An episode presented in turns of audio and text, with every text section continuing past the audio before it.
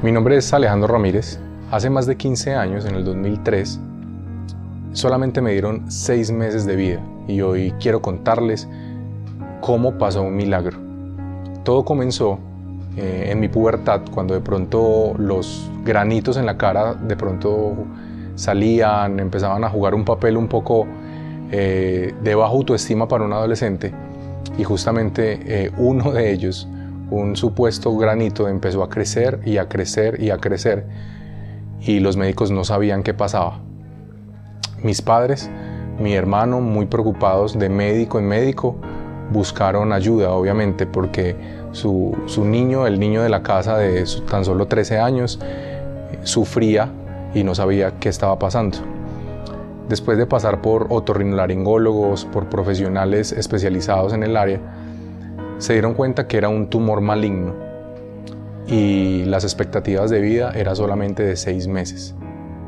Una, dos, tres, cuatro, cinco y hasta seis cirugías en mi rostro hicieron que los médicos se descontrolaran sin saber por qué cada vez que literalmente cavaban en mi nariz no encontraban el por qué seguía el tumor allí. Un tumor maligno que no me daba esperanzas de vida.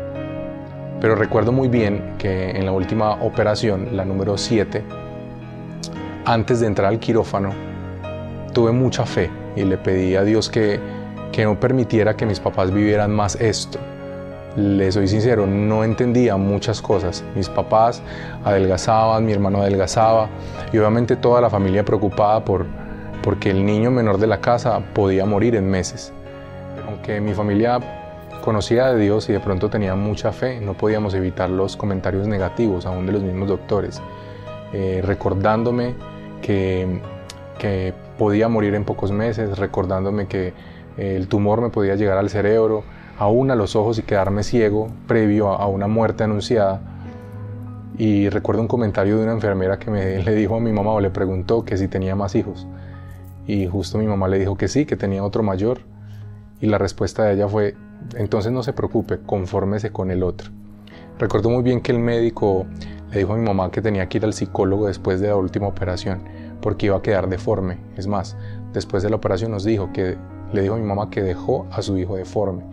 Y pues no es que me vea tan mal, pero si pueden ver, mm, tengo una cicatriz desde la frente y rodea toda mi nariz.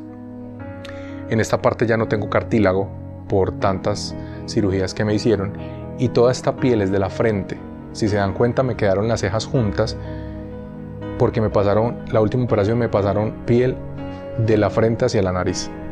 Tanto que aquí me, nace la ceja. Acá no tengo ningún cartílago y pueden ver cómo me veo hoy en día.